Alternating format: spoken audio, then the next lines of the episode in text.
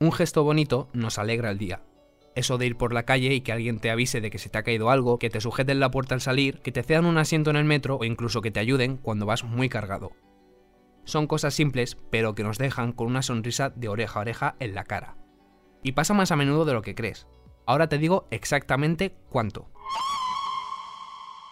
Soy Adrián Pedroche y cada viernes quiero darte buenas noticias. Si necesitas un día sin sobresaltos, este es tu lugar seguro. Los buenos días, un podcast diario para ponerte de buen humor. La Universidad de California, en Los Ángeles, ha realizado un estudio que me ha llamado la atención. Los investigadores querían conocer cómo de frecuentes son las buenas acciones. Sí, así como suena. Cada cuánto tiempo se produce un gesto amable en el mundo. Venga, te dejo unos segundos para que pienses una respuesta.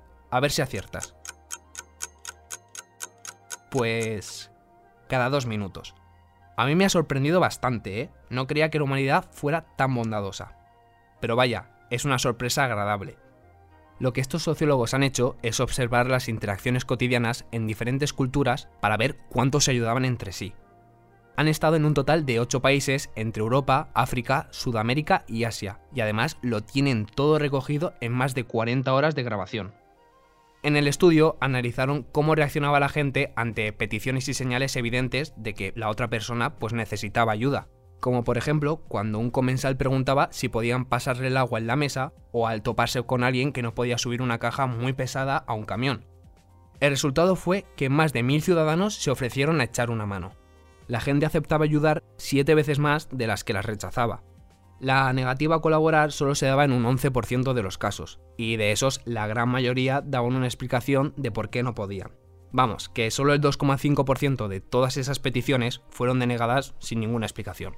Los datos son bastante reveladores y nos orientan un poco sobre por qué ayudamos a los demás. ¿Es algo innato o depende del entorno en el que crecemos? Pues según el estudio, aunque existen grandes diferencias culturales en la interacción, estas desaparecen y la bondad se convierte en un acto universal. Hoy no te traigo una persona extraordinaria, te traigo a un perrete extraordinario. Su nombre es Owen y sin él saberlo ha salvado la vida de su dueña, Lucy Humphrey. Esta mujer de Gales, de 44 años, ha pasado toda su vida adulta con lupus. En el 2019 su situación empeoró y los médicos dijeron que si no lograba encontrar un nuevo riñón en 5 años, existía la posibilidad de que muriese.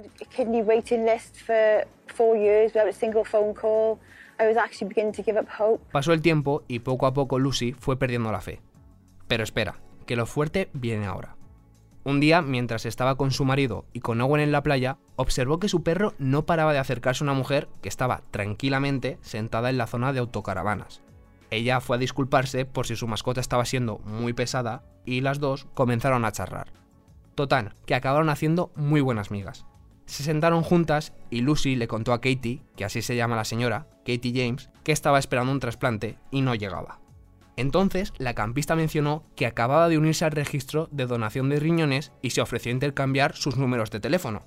Esto que es una casualidad bestial, para Lucy no significó nada. Pensó que se quedaría ahí pero resultó que no.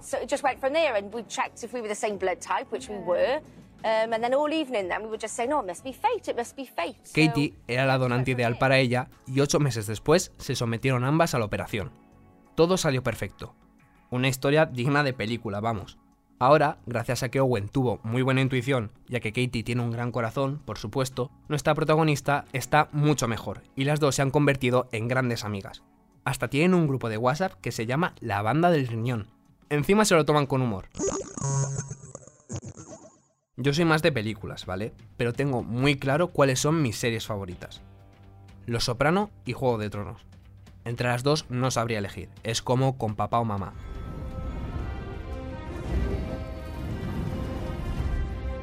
Juego de Tronos la he visto dos veces, que para los capítulos que tiene no son pocas, ¿eh? Y es que a mí me encanta, o sea, tiene momentos que me ponen la piel de gallina. Un 19 de mayo como hoy, pero de 2019, se emitió el último capítulo, con un final que dejó a más de uno descontento, digámoslo así. Eres mi reina. Ahora y siempre. Quiero aprovechar para decir, ahora que tengo la ocasión de participar en un podcast, que toda la última temporada me enfadó mucho. Es que, vale, entiendo que tuvo que ser difícil cerrar la serie, pero oye, me recordó cuando hacía los trabajos de la universidad la noche de antes. Parecía todo improvisado, sobre la marcha y con prisas. No sé, creo que se rompió mucho con la esencia de las entregas anteriores. Perdió el factor sorpresa que tanto la caracterizaba y la hacía tan especial. No iba a comentar nada concreto por si alguien no lo ha visto, pero bueno, han pasado cuatro años, creo que moralmente ya es válido destriparla. Así que se vienen spoilers. Para empezar, el capítulo de la larga noche estaba muy oscuro. O sea, lo estaba viendo y pensaba que se me había roto la tele. Menos luz que en un barco pirata. Se ve que no quisieron gastar mucho dinero en focos. Luego, aquí somos muy de la casa Targaryen y lo que hicieron de matar a Daenerys volviéndola una loca... En fin, sin comentarios. Dracarys. Menos mal que con la Casa del Dragón nos hemos quitado un poco el mal sabor de boca. Ah, y tampoco entendí lo de darle el trono de hierro a Bran. O sea, de cuervo de tres ojos a rey de los siete reinos. Es un glow up bastante interesante, pero no hay por dónde cogerlo.